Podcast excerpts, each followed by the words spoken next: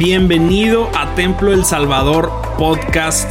En este lugar vas a poder encontrar cada uno de los mensajes que nuestros pastores Isaí Montoya y Abiud Montoya nos comparten domingo tras domingo.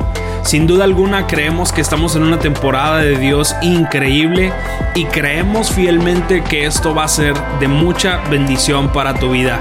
Así que disfruta el mensaje y que Dios te bendiga. Seguimos con esta serie titulada Corazón Valiente y mire lo que tenemos. Corazón Valiente. Si usted quiere recordar esta serie, ahí los chicos que están trabajando en la merch, los artículos promocionales, se va a encontrar esta playera y la intención con todo es que usted recuerde eh, qué es lo que Dios está haciendo en su vida.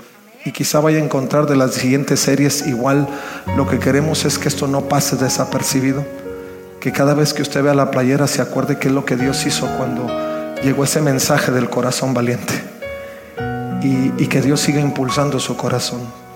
Pero ahí está, ahí está el pasaje, Lucas capítulo 15. Usted y yo hemos escuchado la historia de la parábola del hijo pródigo.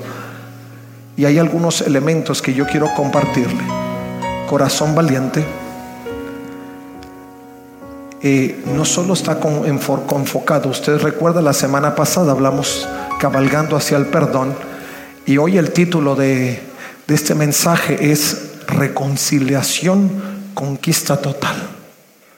Porque usted sabrá que Dios no solo quiere llevarnos a una línea de perdón, y esto lo vamos a ver en los siguientes minutos, pero Dios quiere llevarlo al punto último de su intención, que era una reconciliación total. Y yo lo quiero llevar al verso 17 la parábola en breve yo le voy a dar un poquito de contexto, pero para que pueda ya tomar su lugar quiero ir rápidamente a este pasaje y dice verso 17 del capítulo 15 de Lucas, cuando finalmente entró en razón, se dijo a sí mismo, en casa hasta los jornaleros tienen comida de sobra y aquí estoy yo muriéndome de hambre. Volveré a la casa de mi padre y le diré, Padre, he pecado contra el cielo y contra ti, ya no soy digno de que me llamen tu hijo. Te ruego que me contrates como un jornalero. Entonces regresó a casa del padre y cuando todavía estaba lejos, su padre lo vio llegar. X no, dice, lo vio llegar lleno de amor y de compasión corrió hacia su hijo, lo abrazó y lo besó. Su hijo le dijo, Padre, he pecado contra el cielo y contra ti y ya no soy digno de que me llamen tu hijo. Sin embargo, su padre dijo a los sirvientes, rápido, traigan la mejor túnica que haya en la casa y vístanlo y consigan un anillo para su dedo y sandalias para sus pies. Maten el ternero que hemos engordado. Tenemos que celebrar con un banquete porque este hijo mío estaba muerto y ahora ha vuelto a la vida. Estaba perdido y ahora ha sido encontrado. Entonces comenzó la fiesta. Ay, no, dije, entonces comenzó la fiesta. Aleluya. Tome su lugar, mi hermano. A mí me encanta cuando vamos a través de los pesajes y el Señor habla de fiestas. No, ayer traíamos una fiesta que si yo le contara, algunos más fiesta que otros, y no voy a entrar en detalles, pero ustedes saben quiénes estaban en fiesta y quiénes no.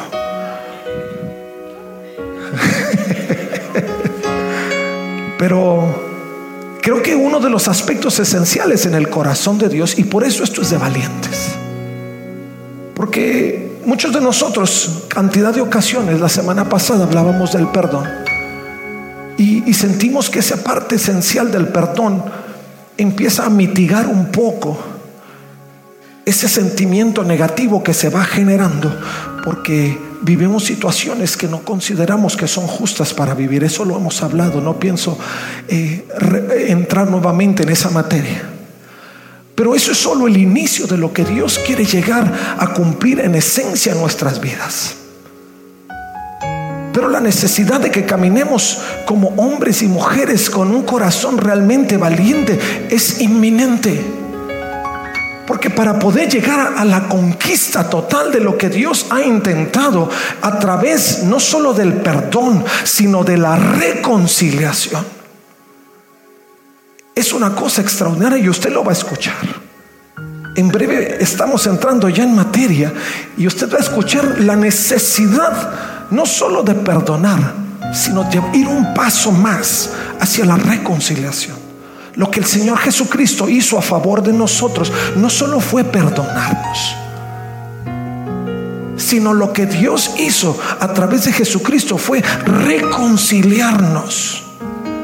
La escritura dice que el pecado nos separó, que el pecado vino a causar delante de Dios una, una situación repugnante porque Dios es santo y el pecado no cruza con Dios. Pero la escritura dice, y usted lo entiende, lo sabe, lo hemos dicho cantidad de ocasiones, que tanto nos amó Dios, que el aspecto repugnante del pecado no fue suficiente para que el Señor solo dijera, a la distancia te perdono, pero allá síguele porque eres pecador y yo de este lado porque soy santo. No la obra de Dios no hubiera sido concluida si Él solo hubiera perdonado. La obra del Señor llegó a su total cumplimiento cuando, además de ser perdonados, fuimos reconciliados. ¿Está conmigo? Nosotros podemos aprender a perdonar en la vida y podemos decir, ya me siento mejor, ya por lo menos dije, perdóname o te perdono. Y de ahí pensamos que la situación puede irse ya mejorando en nuestra vida. Pero eso es solo un avance parcial en lo que Dios intenta hacer en nuestra vida. Porque así como Dios no solo perdonó, sino que puso el medio para ser reconciliados Así la intención de Dios es que en nuestra práctica nosotros no solo aprendamos a perdonar, pero busquemos la conquista total, que es la reconciliación. Volviendo a la historia del hijo pródigo, usted se encuentra una imagen importante. Si usted conoce la historia del hijo pródigo, entenderá que el hijo entró, actuó en su propia razón sin contemplación de lo que el Padre pudiera sentir o pensar. Él simplemente dijo, ya estoy cansado, este no es lo que quiero vivir, si me voy a equivocar, que me equivoque, no importa, pero quiero mi dinero. Se lo estoy parafraseando un poco y contextualizándolo, siglo XXI. Porque así hizo. Entró en un aspecto de rebeldía ¿Por qué? Porque él quería vivir la vida. Se acercó al Padre y no le importó si él ofendía al Padre, si no ofendía al Padre. A él simplemente dijo, yo quiero vivirlo, quiero hacerlo. Padre, dame la parte de la herencia que me corresponde. Yo no sé si el Padre en su momento, esto no lo narra la escritura, si él entró en algún debate y le dijo, mira, mi hijo, que ya sabe cómo somos nosotros los padres, no estás tomando la decisión correcta, no te conviene. Quizá lo hizo el padre. Pero él siguió sobre su, como, como decimos por acá, ¿no? Siguió montado en su macho. Y siguió avanzando en sus intenciones. Eso creó no solo fue el hecho, a veces nosotros apuntamos solamente a esa parte de la historia donde vemos la rebeldía del hijo pródigo, pero eso creó una, una ruptura entre el padre y el hijo. Porque el hijo se empeñó en vivir su propia experiencia sin importar consecuencias y no le importó la intención del padre de poder cuidarlo. Creó una ruptura total. El hijo siguió en su forma hasta que se encontró que la vida no era todo lo que él pensaba que era. Se dio cuenta que la vida no era solamente vivir en un punto de felicidad y donde solo él se sintiera complacido por las cosas. Por cierto, entre paréntesis se lo digo, pero el siguiente sermón va a estar increíble, no se lo pueden perder. Estoy ni siquiera empezando este, ya estoy empezando el otro. Pero Porque a veces nosotros consideramos que la felicidad es suficiente, pero la felicidad es muy diferente al gozo y, no le voy a dar más detalles, pero lo que nosotros buscamos no es felicidad que es pasajera, se termina, concluye con, con la satisfacción de algunas cosas que nos motivan, nos inspiran, a diferencia del gozo que es permanente a pesar de las circunstancias. Cierro el paréntesis y sigo avanzando. La intención nuestra es poder generar en nuestro corazón un deseo de poder crear en, nuestro, en nuestra vida un ambiente donde podamos avanzar en una forma íntegra. El, joven no, no, no lo pensó así, el padre lo anticipaba, lo quería, pero él se negó a hacerlo hasta que lo alcanzaron las consecuencias. Y el joven se encontró en ese momento donde además de que se había terminado su herencia, se encontró en medio de un ambiente de hambruna. Él empezó a padecer lo que no, nunca tuvo necesidad de padecer. Él empezó a sufrir los estragos de haber derrochado su dinero y de haber encontrado un mundo hostil.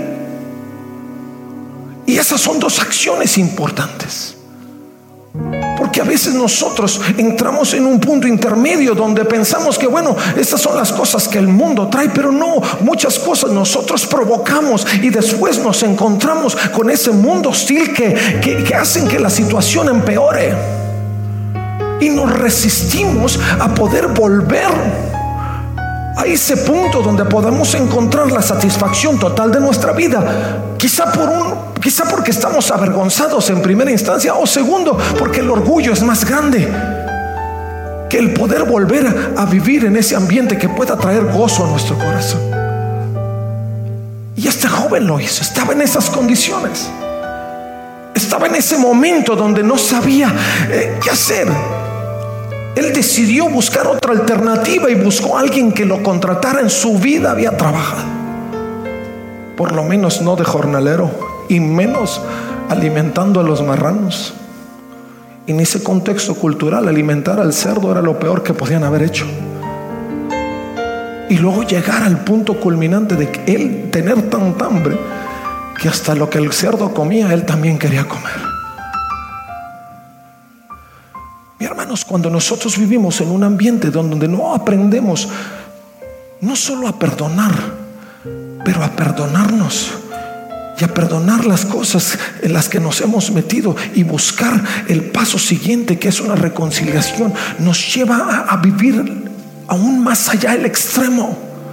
El joven ni siquiera hubiera tenido que llegar a ese punto donde tuviera que trabajar como jornalero, alimentando cerdos y aún comiendo el alimento, sino que no entró en razón, sino hasta que estaba en el punto ya extremo de la vida. Muchas veces nosotros no logramos llegar al punto culminante del perdón y la reconciliación de las cosas porque todavía estamos debatiendo con nuestro orgullo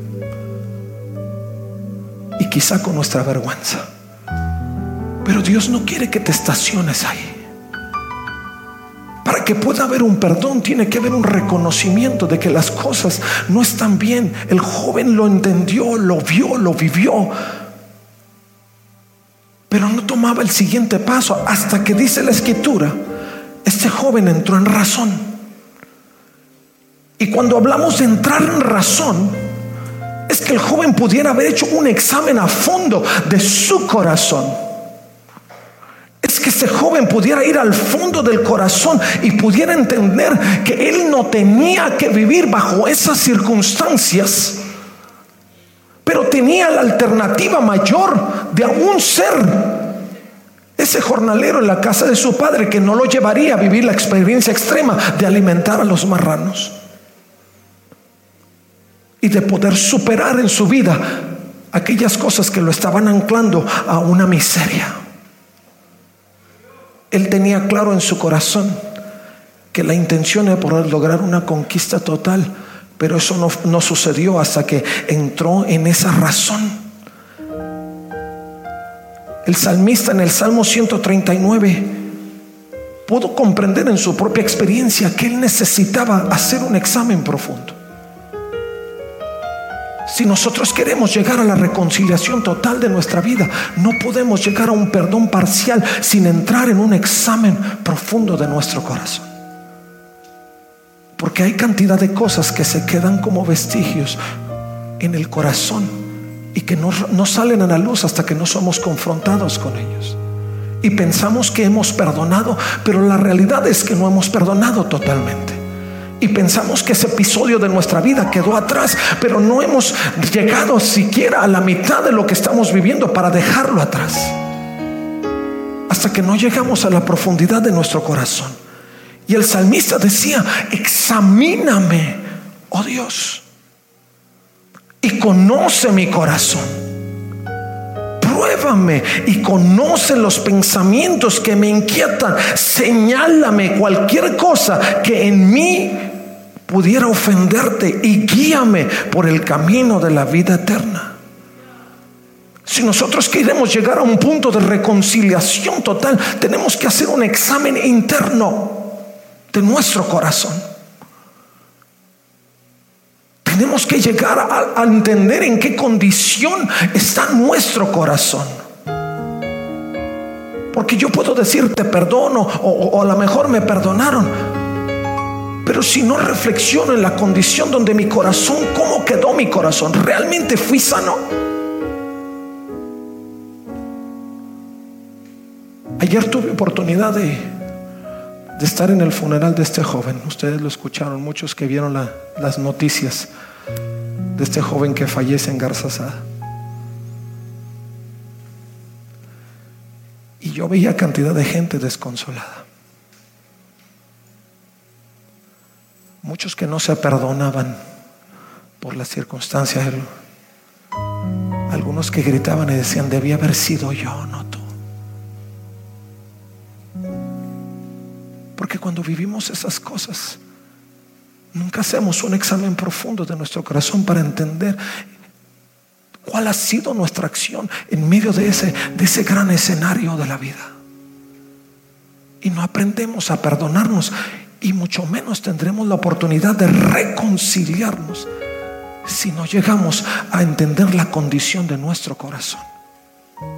Hay muchas cosas que suceden.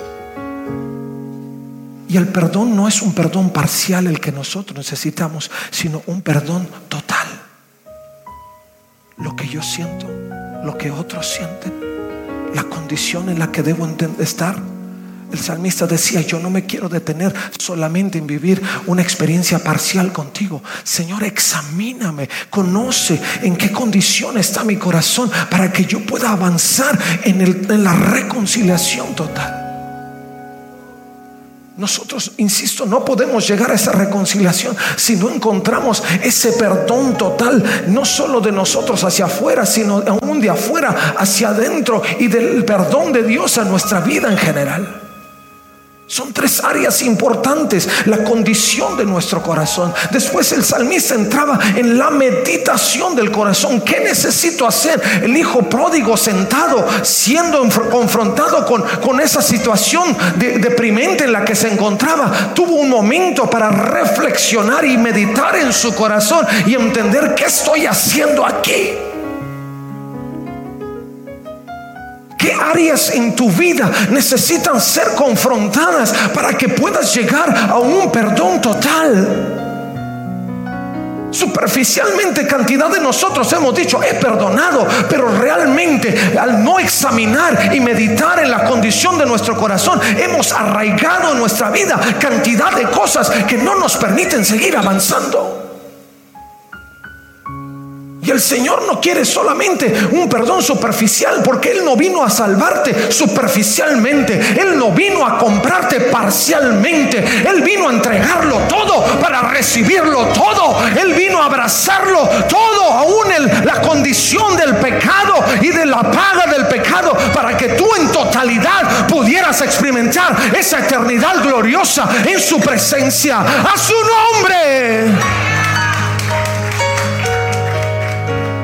No arraiguemos en nuestro corazón absolutamente nada. Dios no puede reconciliarse con nosotros, ni nosotros nos podemos reconciliar con Dios, ni con las cosas alrededor nuestro que han provocado nuestro corazón amedrantado, sino es que nos despojamos de todo ello.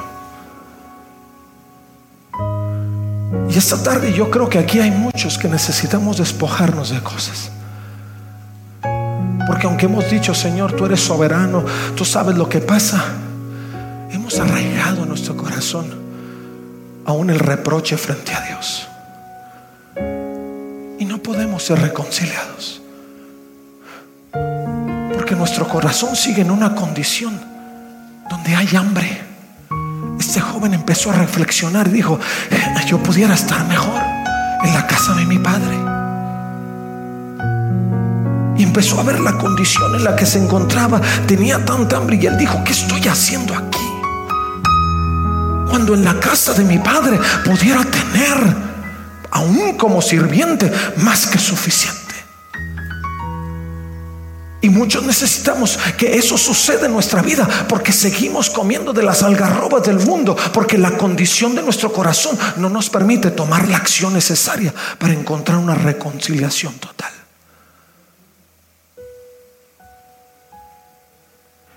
Es la única forma en que nosotros vamos a estar bien.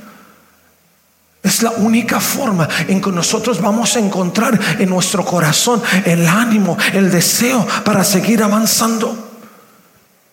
Porque cuando nosotros estamos en la condición y meditamos en las cosas que podemos, podemos alcanzar, entonces también podemos crear y desarrollar un corazón resuelto hacia la respuesta que necesitamos para poder encontrar la reconciliación total.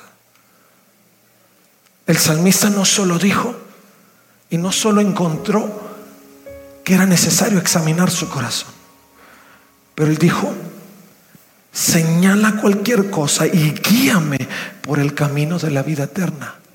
La resolución total a nuestra condición se da cuando entendemos la condición, cuando meditamos en ella y podemos llegar a la resolución de lo que tenemos que hacer.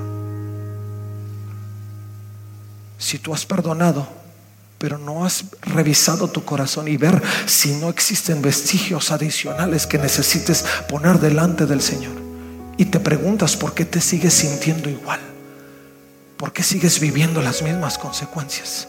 Quizá como el salmista tienes que llegar a ese momento. Señor, ¿qué estoy? ¿Dónde estoy?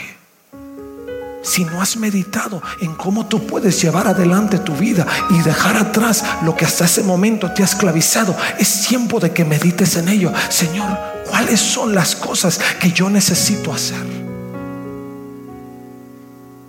Y si has encontrado la respuesta, es tiempo de que puedas manifestar un corazón resuelto a poder tomar la acción necesaria. El hijo pródigo no se quedó ahí pensando, ay, estaría mejor. Imagínese, hubiera seguido alimentando cerdos. Él resolvió en su corazón que ya no era necesario estar ahí, que él podía levantarse. Y la escritura dice, entró en razón, reconoció su situación, vio sus alternativas y se levantó y fue hacia el Padre. Algunos seguimos tirados allí, ya ni siquiera para que nadie nos levante. Porque si alguien nos quiere levantar, queremos seguir tirados. ¿Se acuerda cuando era niño que lo quería levantar el papá y se hacía pesado? A mí no me tocaron de esos.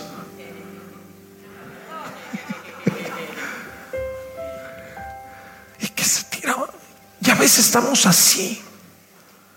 Entendemos, conocemos, sabemos, el Padre nos quiere levantar y nosotros nos hacemos pesados para que sigamos en el piso. Porque no tomamos la resolución de poder ir hacia el Padre y decirle al Padre, esto es lo que entiendo, esto es lo que sé, es mi experiencia contigo, es lo que va a funcionar. Y preferimos seguir arraigando nuestro corazón amargura. Y eso no nos permite vivir reconciliados. Y usted nunca se va a sentir bien hasta que no se haya reconciliado. ¿Por qué? Porque la reconciliación tiene que ver con la restitución.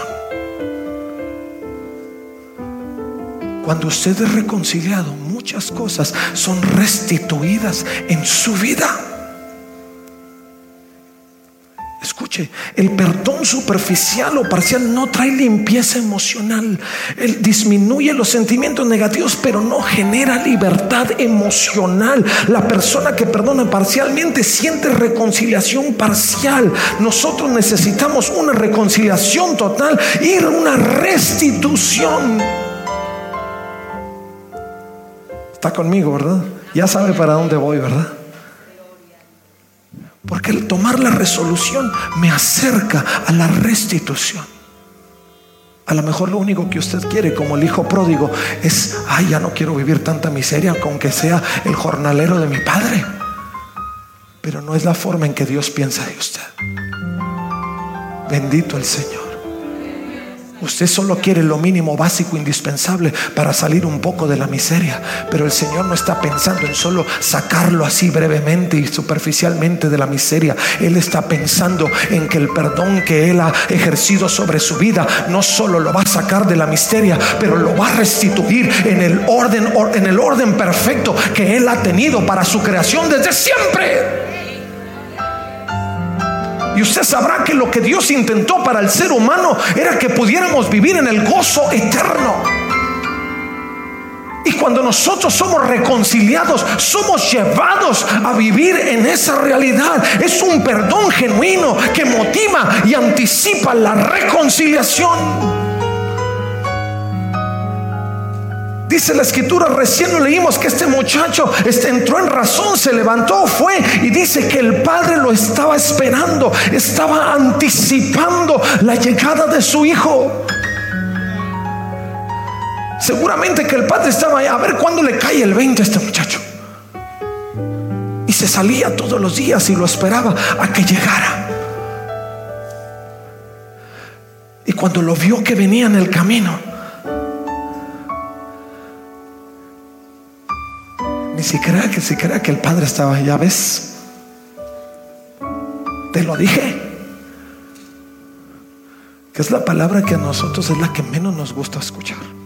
Te lo dije. Y seguro que el muchacho estaba esperando que le dijera al padre, te lo dije. Nos diferencia cuando el amor del Padre empieza a arraigarnos y abrazarnos. Dice la palabra que Él estaba a la distancia esperando y cuando vio al Hijo, dice, corrió. Corrió al encuentro del Hijo. Él no estaba pensando decirle, ay, te lo dije, no, fue lo que menos pensó.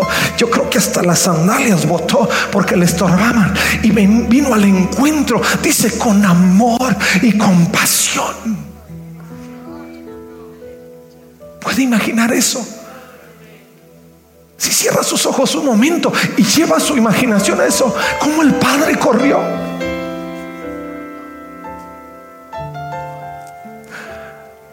A él no le importó si el chico se había burlado de él, si le había quitado la mitad de la herencia, si no le hizo caso, si se olvidó de sus instrucciones, si, si se rebeló. No, lo que él esperaba era su regreso. Cuando lo vio,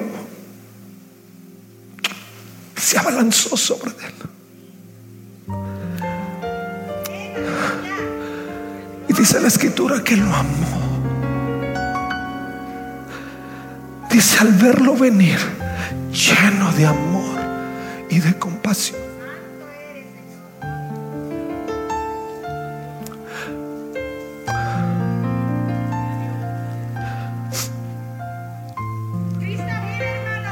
Una reconciliación genuina prepara los elementos para la restitución. Cuando el Padre lo abrazó, no se quedó solo en el abrazo. Ni siquiera mencionó que hiciste, que no, no. Dijo rápido, rápido. Yo no puedo ver a mi hijo así. Tengo que restituirlo. Traigan el anillo, traigan el vestido, vístanlo, pónganle el anillo, maten el ternero más gordo. Hay que celebrar, ya llegó. El padre anticipadamente lo había perdonado solo por el hecho de haber regresado. Y antes de echar en cara cualquier cosa, lo, lo, perdonó y puso los elementos en la mesa para restituirlo. Si nosotros queremos ser reconciliados, tenemos que poner esos elementos en la mesa pensando que lo mío no es solo decirte perdono, pero aún pensar que hay cosas que necesitan ser restituidas. Joven había quitado el anillo desde que se fue y la vestidura del padre y lo había dejado por ahí en algún lugar. Quizá ni le importó, solo lo aventó.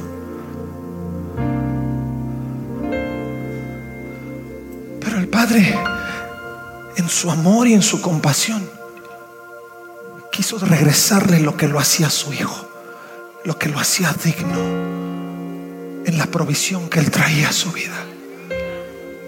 Le puso el anillo y lo vistió nuevamente. Dios no quiere que sigas viviendo en tu miseria. Dios no quiere que tú mantengas un perdón parcial en las cosas que te han ofendido. Así como el Padre sin pensarlo te amó y tuvo compasión de ti. Así nosotros, frente a las circunstancias y las personas que nos han ofendido, necesitamos encontrar esa reconciliación total. Y quizá mientras yo digo esto, ustedes están pensando, ¿y eso cómo va a ser? si ni siquiera cruzo palabra con esta persona? Lo único que tú tienes que hacer es resolverlo en tu corazón. Tomar el paso hacia el objetivo y dejar que Dios ponga los medios. Porque eso es lo que Dios quiere generar en tu vida. Una restitución genuina. Crea el ambiente para una celebración real. Cuando tú eres reconciliado y restituido, un perdón genuino motiva y anticipa la reconciliación. Una reconciliación genuina prepara los elementos para la restitución. Y una restitución genuina crea el ambiente para una celebración real. A ese punto Dios te quiere llevar. Pero ¿cuántas cosas hay que dejar? ¿En dónde estamos? Intención de Dios, y con esto cierro, es que pueda ser el todo, no parcial. Es que tú perdones totalmente. Es que te perdonen a ti totalmente. Y es que tú te perdones a ti mismo. En el Señor no es unos ganan y otros pierden. En el Señor todos ganan. Tú ganas tu ofensor gana. Cuando tú llegas a ese punto de reconciliación, no hay problema. Señor, si tú lo vas a bendecir, bendícelo. Finalmente lo que tú anhelas de tus hijos, de tu creación, no es que sean eliminadas, pero que sean transformadas. Porque de lo contrario sería lo mismo con nosotros cuando nosotros fallamos. Pero bendito el amor del Padre que nos permite a todos ser reconciliados y restituidos para su gloria y para su honra. Dele un aplauso a Jesucristo.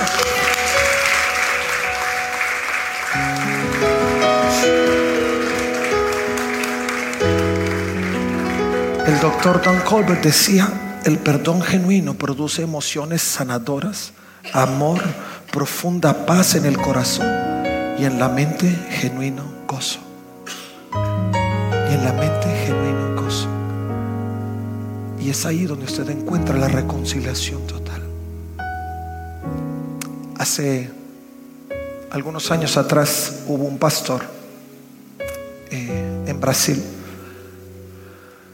que él tenía una, una iglesia súper grande, cientos, miles en la congregación.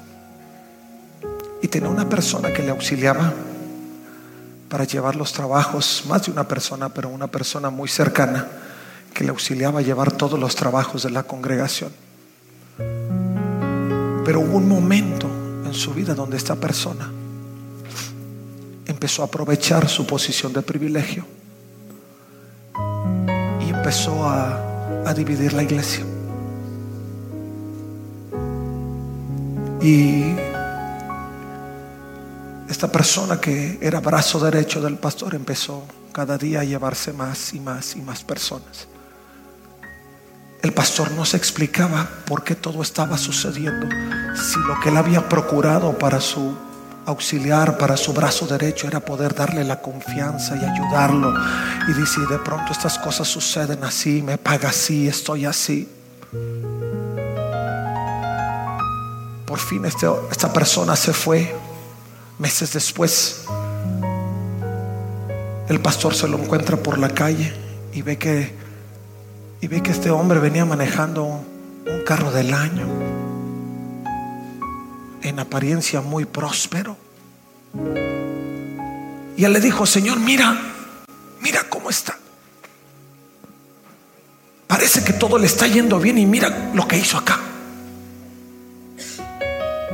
Empezó en ese punto de querer reclamarle al Señor. ¿Cómo? ¿Por, qué es así, Señor? Si yo lo procuré y luego, y luego hizo lo que hizo y mira ahora. Y después de algunos meses el Señor le habla al pastor y le dice lo que sucedió no fue por él ni para él. Dice lo que sucedió fue para ti para que tú pudieras ver en qué condición está tu vida, tu corazón, tu ministerio. Dice, si tú realmente quieres darle proyección a lo que yo te he enviado a hacer, dice, tienes que ir con Él. Dice, y tienes que perdonarlo. Dice, y tienes que invitarlo a tu congregación a predicar otra vez. Y dice el pastor, imagínate primero me hace lo que me hace y ahora tengo que ir por él. Dice, Señor, yo no puedo hacer eso. Dice, entonces yo tampoco puedo hacer lo otro. Dice, porque yo no puedo prosperar tu vida al menos que tú te reconcilies totalmente. Y mientras exista eso en tu corazón, tú no vas a poder avanzar al siguiente nivel de bendición.